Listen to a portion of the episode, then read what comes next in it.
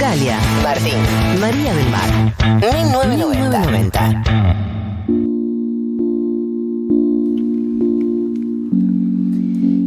36, 1990, quedan 25, 24 minutos de programa, estoy ya angustiada, porque voy a volver a la angustia de la pandemia, tuvimos Obvio. éxtasis un par, de, un par de horas y ahora volvemos a la angustia, pero antes de volver a la angustia, vamos a entrar en la columna de Eli Mole de Medio Ambiente, es una columna que eh, fue la primera columna que, que pensé como clave, porque es imposible pensar esta generación sin pensar en esta agenda, sin que aprendamos cómo usar estos términos, sin que aprendamos cómo usar estas categorías.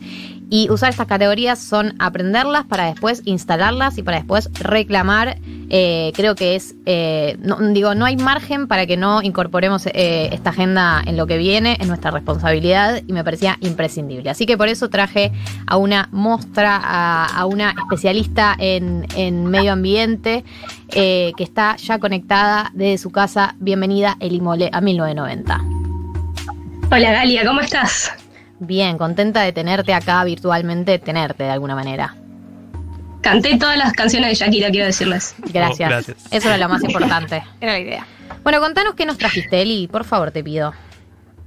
Bueno, había pensado arrancar con una columna más sencillita, pero dado que todavía estamos tan metidos en la situación pandemia, cuarentena, y como que tenemos que hacernos esta pregunta de qué es lo que explica la pandemia, cuál es nuestro vínculo con la naturaleza, y qué podemos aprender de esta situación, traje una columna que, que como que intenta hacer eso, ¿no? Salir de la anécdota del delfín en el canal de Venecia, los carpinchos, el humano que es el virus, y bueno, preguntarnos realmente, bueno, eh, ¿por qué pasa esto y qué es lo que deberíamos empezar a pensar para ir hacia un camino más sustentable? ¿Dónde estamos parados, digamos? Un poquito. Un poquito. Bueno, Sí. contanos dónde estamos Sí, parados. No sé si te servir. Te cuento, traje tres ideas que son bastante sencillas, pero eh, representan un gran desafío. Esto es, respetar los límites del planeta, a esforzarnos en conectar causas y consecuencias, y en tercer lugar, hacerlo pensando desde como un círculo virtuoso entre gobiernos y actores sociales. Entonces, perdón, ¿me repetís la- las tre- los tres puntos con los que vas a pasar? respetar los límites del planeta, conectar causas y consecuencias y una acción conjunta entre gobiernos y actores sociales. Perfecto, contanos. Hoy, ¿qué quiero decir con límites planetarios? La mayoría de nosotros, la mayoría de la humanidad, vivimos en ciudades. Y eso nos hace estar como bastante desconectados de la naturaleza y de como el impacto que tienen nuestras actividades y los productos que consumimos, ¿no? Como que no sabemos cómo se produce la electricidad que llega a nuestra casa, de dónde viene el gas, cómo se producen nuestros alimentos o de dónde y cómo se extraen los minerales que hacen funcionar a nuestros celulares.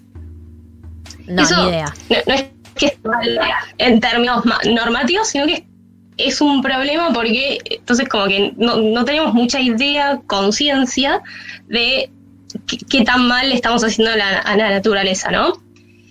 Y el problema de eso es que podemos enfrentarnos a consecuencias bastante negativas, ¿no? Y ahí el, el coronavirus me sirve como un muy buen ejemplo para pensar, bueno, por ejemplo, el, el avanzar mucho sobre la naturaleza, o sea, demasiado pensándolo como que es un límite que nos pone el planeta, ahora nos encontramos con como una, entre comillas, respuesta del planeta que nos dice, bueno, paren, hasta acá, miren, eh, eh, si avanzan demasiado sobre la naturaleza, puede haber un virus como este. Esto suena medio loco. No sé si se acuerdan, en, en marzo aproximadamente apareció un video de, de Bill Gates, que ahora... Bill Gates, Bill Gates, el de la marcha, es Bill Gates. Sí, el Bill Gates, que decía, en 2015 ya dijo, no, bueno, ahora la gran amenaza para la humanidad es que aparezca un virus infeccioso que pueda matar a millones de personas, Y, ahí no hay explicación conspiranoica ni nada de que Bill Gates in- inventó el virus ni nada por el estilo, sino que simplemente lo que hace es tomar las alertas de la comunidad científica que dice que eh, si avanzamos así de manera descontrolada, destruyendo la naturaleza, aumentamos mucho el riesgo de que haya nuevas enfermedades zoonóticas, que se les dice a las enfermedades que provienen de los animales. Por ejemplo, el coronavirus o un caso para nosotros muy conocido, el dengue. explico muy cortito cómo funciona. Em, al avanzar sobre un ecosistema, por ejemplo, un bosque, y desmontarlo, se reduce mucho la cantidad de especies que hay, entonces se hace más fácil que un virus pueda saltar de un organismo a otro, asociarse y generar un virus nuevo que después, eh, al entrar en contacto con los humanos, nosotros no lo conozcamos, no tengamos tratamientos ni anticuerpos para defendernos. Claro, es como que nosotros, este punto. nosotros avanzamos sobre la naturaleza en modo que es esto lo puedo romper y la naturaleza te dice, bueno, no es tan así, no puedes hacer lo que vos quieras. Claro, hay un punto en que tanto avanzar sobre la naturaleza te pone un freno y es como, es como un boomerang, en un punto se puede pensar. Entonces, bueno, el punto es este, tengamos en cuenta que no podemos hacer cualquier cosa porque ahí la naturaleza nos va a poner un freno. Segundo punto. Ah, ¿Alguna pregunta más? No, no, continúa, por favor. Segundo punto, conectar causas y efectos. Esto suena súper obvio, pero hay problemas ambientales donde eso se ve muy claro. Por ejemplo, el riachuelo es un caso que cualquiera de nosotros puede explicar fácil. O sea, tenés empresas, personas viviendo al borde del riachuelo y más allá de las responsabilidades que le puedan caber a cada uno, tiran sus desechos al agua sin tratar y así em, el, agua está contaminada. Ahora, hay problemas como lo que decía recién del coronavirus, las actividades económicas, el, impacto sobre la biodiversidad, que son bastante más complejos porque son problemas que se a escala global, donde hay un montón de actores implicados.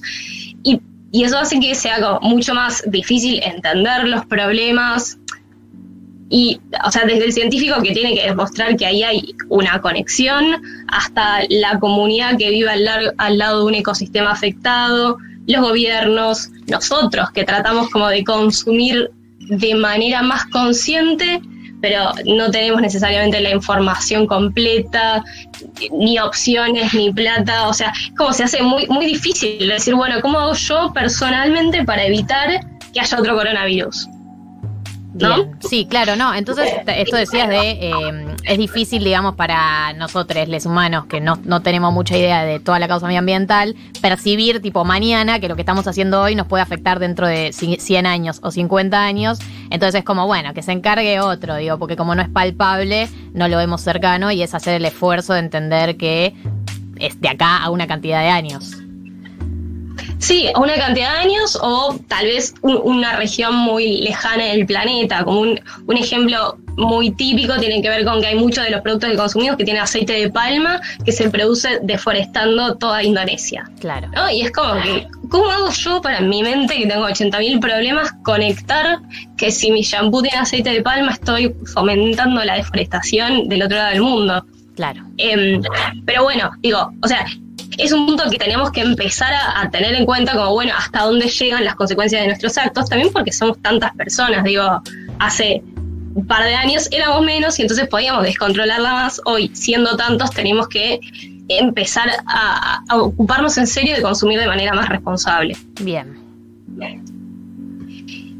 Y esto me lleva al último punto, que es esto de crear un, un círculo virtuoso entre estados, gobiernos y los actores sociales, ¿no? Ahí sin, sin dejar de como tener en cuenta siempre que a cada uno su responsabilidad correspondiente, ¿no? O sea, no es que nos olvidamos que hay diferencias de poder y de responsabilidad en todo esto, pero sí hay algo de que a mí me gusta acá pensarlo como la respuesta a la pandemia.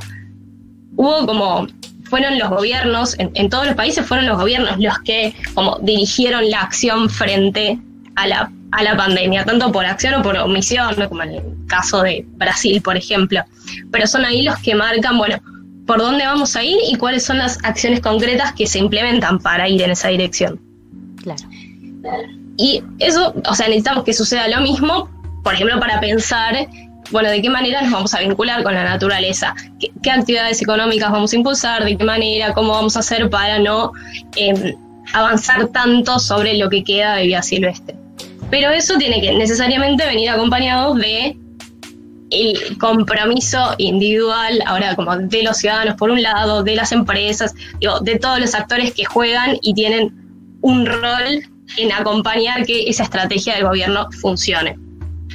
Claro, o sea, es una mezcla porque digamos, hay muchas veces hay está el debate o la conversación sobre, bueno, pero ¿qué hago si quiero aportar o dejar de destruir el medio ambiente? Dejo de comer carne, eh, le pido al Estado una política, me organizo, ¿qué hago? O sea, ¿cómo hay que hacer? Y creo, va, percibo por lo que vos decís, que es una mezcla de todo, digamos. Sí, Totalmente. Eh, se puede pensar como parecido al feminismo, ¿no? O sea, vos tenés que organizarte, pedir políticas públicas, pero también de construirlo en tu casa día a día, ¿no? Es como, no, hay cambio cultural tampoco sin que nosotros todos cambiemos nuestros hábitos más pequeños y también nos organicemos eh, para eh, reclamarlo eh, colectivamente al Estado, ¿no? Porque tampoco se, agota en el cambio individual, porque nada, no sé, yo siempre les decía, tipo, siempre lees la nota de el 80% de las emisiones de carbono, que vamos a hablar de las emisiones de carbono, pues no sé lo que significa, pero sí que es algo malo, salen de grandes empresas, digo, entonces em, como que no, no se, va, percibo que no se termina de agotar en lo que podamos hacer en nuestras casas. No, obvio, por eso. O sea, es un complemento total entre acciones individuales más organización colectiva para exigirle tanto a empresas como al Estado políticas mejores y una como visión más interesante respecto de cómo nos vamos a vincular con la naturaleza. Bien, ese era el tercer punto, ¿no? Sí, ese era el tercer punto y eso básicamente digo, son ideas muy simples, pero que la verdad es que si salimos de la pandemia habiendo como un consenso sobre esto, por lo menos vamos a haber aprendido algo.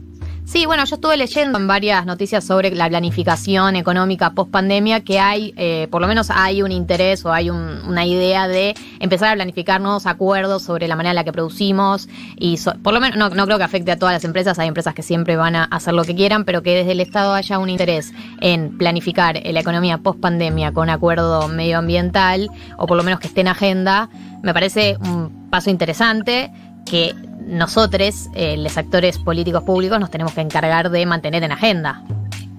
Sí, sí, hay que exigirlo todo el tiempo y necesitamos como también una combinación entre técnicos formados que puedan traer como propuestas concretas y viables y la, agenda pública que, que, lo vaya exigiendo, ¿no? Es como también una combinación de esos dos factores que a veces también le falta al ambientalismo como es algo bastante nuevo, no es que están pensadas todas las políticas que vamos a exigir, también es algo que se va construyendo sobre la marcha. Bueno, y lo vamos a seguir construyendo acá, vamos a seguir aprendiendo así este estado de situación que ya fue bastante claro para entender dónde estamos parados, vamos a ir aprendiendo y vamos a encargar de, por lo menos de este espacio, mantenerlo siempre en agenda. Gracias, Eli, por tu participación. Un beso. Un beso. Bueno.